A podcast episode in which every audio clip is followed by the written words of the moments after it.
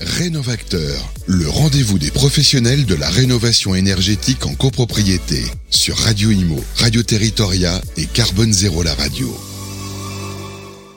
Bonjour, bienvenue à tous. On est ravis de vous retrouver pour un nouvel épisode de Rénovacteur, le rendez-vous des professionnels de la rénovation énergétique qui se tient, je vous le rappelle, le 4 octobre à Paris dans le cadre du programme national Rénovons Collectif. Très heureux d'accueillir aujourd'hui Emira Zag. Bonjour Emira. Bonjour. Vous êtes architecte DPLG en charge du développement à l'Union des architectes de Paris, l'UNSFA 75. Bienvenue à vous. Vous représentez donc la, la, voix des architectes au sein de la, la, filière des professionnels de la rénovation énergétique des copropriétés. Et eh bien, quelques rappels, Emira, pour, avant de rentrer dans le vif du sujet. Le GIEC, en tout cas, l'a rappelé dans son dernier rapport, la rénovation énergétique des bâtiments, c'est indispensable pour atteindre les objectifs de neutralité carbone. Les copropriétés sont bien sûr une partie de la solution, puisqu'elles contribuent pour beaucoup au patrimoine de nos villes.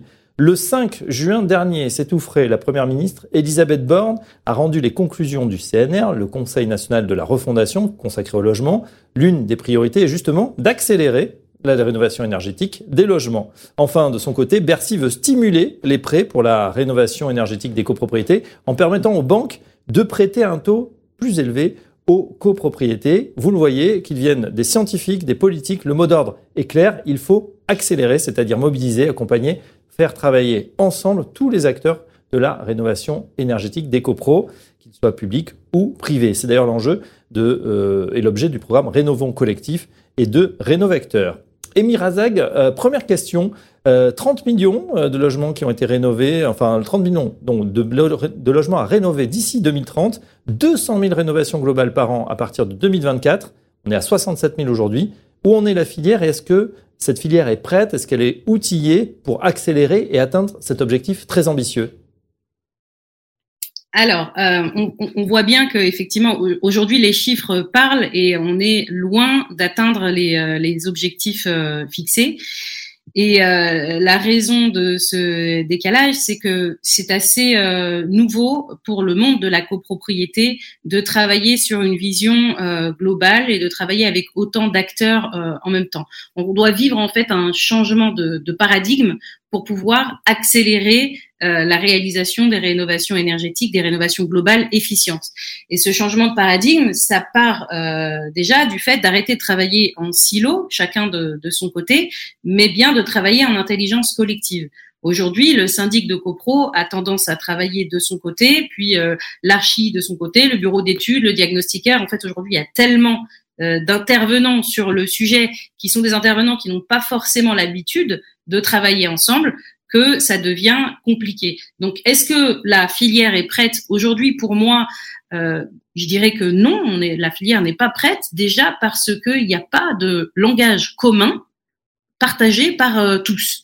Alors l'idée euh, de Rénovons euh, collectif et euh, notamment du, collectif de la rénovation globale en copropriété, c'est justement de travailler ensemble, de mettre ensemble autour de la table tous les acteurs de la filière au sein de l'alliance HQE GBC pour pouvoir écrire ensemble un, langage commun et des, des processus communs pour accélérer le sujet. Alors justement, euh, Razak, du côté des, architectes, on le sait, c'est le pivot de la, politique de rénovation de l'habitat. Euh, et plus précisément euh, des copropriétés. Quel est le, rôle de ces architectes et le, justement dans cette filière? Comment ils s'insèrent quelle, quelle va être leur action? Alors aujourd'hui, moi, je, euh, je pars du principe que l'architecte a une mission d'intérêt euh, public, d'intérêt général. Donc on est, euh, nous, architectes, très très euh, engagés sur la question de la rénovation énergétique. Moi personnellement, c'est pas une nouveauté pour moi. La rénovation énergétique, j'en fais depuis le début de ma carrière, donc depuis plus de 15 ans. Euh, ça a toujours été mon, mon sujet, la rénovation. Et aujourd'hui, les architectes prennent place et sont en amont sur certains sujets. Parfois, l'architecte euh, de copropriété pousse, euh, en tout cas motive la copropriété vers une rénovation globale. Parfois l'architecte est cherché euh, au niveau du, DTG, parfois c'est plus tard. Tout dépend en fait de, des relations avec le syndic, avec la copro, etc. On peut intervenir à différents moments et en partenariat évidemment avec les autres membres nécessaires pour un projet de rénovation globale. Donc les archis aujourd'hui euh, se forment euh, massivement, notamment à travers le, le programme euh, FIBAT Dynamo CoPro, qui est du coup un, un, une formation spécifique à la rénovation énergétique en copropriété. donc, donc, donc voilà, on est les architectes en place et intégrés et euh, engagé sur le, le, sujet. Il y a euh, notamment aussi pour la maison euh, individuelle des, des, des, actions qui se sont mises en place à travers les architectes de la rénovation. Et au niveau de la copro, bah, c'est l'action dont j'ai parlé tout à l'heure du collectif de la rénovation globale en copropriété, dont l'UNSFA et l'UNIS sont les, les, les fondateurs. Bien sûr. Alors on l'a dit, euh, Emir Azag, hein, la, tâche euh, paraît immense euh, au, niveau des chiffres. À votre avis, quels sont euh, les freins, mais aussi les leviers pour justement accélérer et passer à l'échelle? Alors pour moi, le premier frein déjà, c'est comme je le disais tout à l'heure, le langage commun. Tant qu'on ne se sera pas mis d'accord sur des langages et des process communs, on va tous pédaler dans la dans semoule et on va pas on va pas avancer. Un autre frein évident pour moi, c'est le financier, l'aspect financier, c'est évident, le, le, coût et des études et des travaux euh, et le manque aujourd'hui d'offres de, de, de, financement euh, adaptées. Donc ça, on, je sais qu'on on y travaille aussi, euh, notamment sur des actions interministérielles et, euh, vous, l'avez, vous en avez fait euh, euh, part tout à l'heure, travailler sur le, le, notamment, mais aussi sur d'autres d'autres solutions. donc le coût, ça c'est un, un, frein. Et euh, des solutions, évidemment, il y en, il y en a hein, sur les, les, aspects financiers. On peut parler euh, de, de, de, de, la rénovation, enfin du financement de la rénovation euh, par la surélévation, par exemple, dans les copropriétés. Ça, c'est un, une, une, une, façon de lever ce, ce, ce frein. Euh, mais voilà, il y a beaucoup de beaucoup de, de, de possibilités. Ce qui est évident, c'est qu'il faut garder en tête la, la question de la vision globale et ne pas travailler chacun de son côté euh, en silo. Voilà, ça mmh. c'est le la plus grosse des difficultés pour moi à, surmonter. D'accord, donc le langage commun, un référentiel commun pour l'ensemble euh, des acteurs, c'est bien noté. Rénovacteur a, a pour ambition d'initier, de, de construire avec l'ensemble des acteurs de la filière un, un véritable acte de rénover en écho à l'acte de construire. Quelle définition, Emira, vous donneriez justement à cet acte de rénover? Alors l'acte de rénover, en, fait, ce qu'il faut voir, en tout cas dans le métier d'architecte, euh, en lien avec cet acte de rénover, c'est ça peut être comparé au traitement d'un du médecin vis-à-vis de son patient.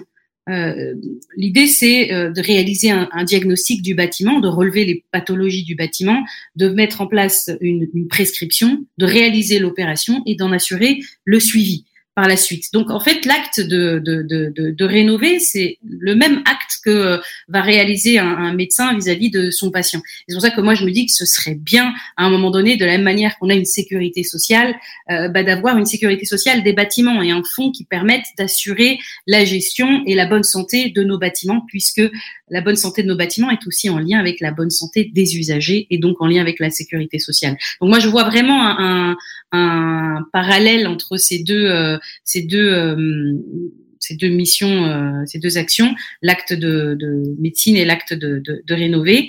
Et euh, pour moi, l'acte de rénover, il doit prendre en compte des éléments bien plus larges que la rénovation énergétique. Mais c'est pour ça qu'on parle de plus en plus de rénovation globale.